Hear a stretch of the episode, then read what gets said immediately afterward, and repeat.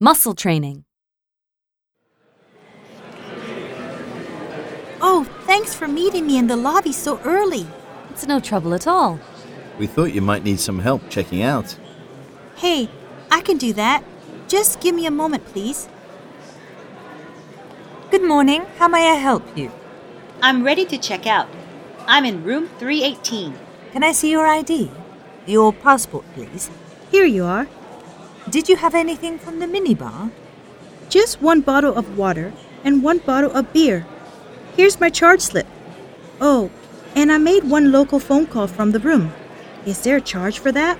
Yes, but it shouldn't be much. What's the total?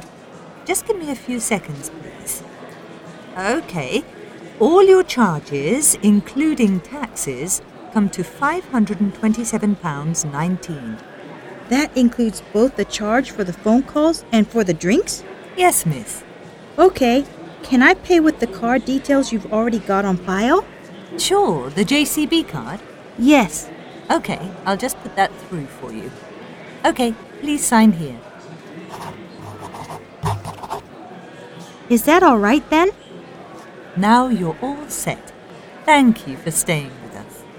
Oh, I almost forgot. What's the best way to get to Heathrow? I came here by two, but I'm thinking of going back another way. My baggage is a bit heavier because of the souvenirs. You could take a taxi. There's a taxi queue just outside. I just may do that. Do you think it could take me, my two friends, and all my luggage? Yes, that won't be a problem. Black cabs are very spacious.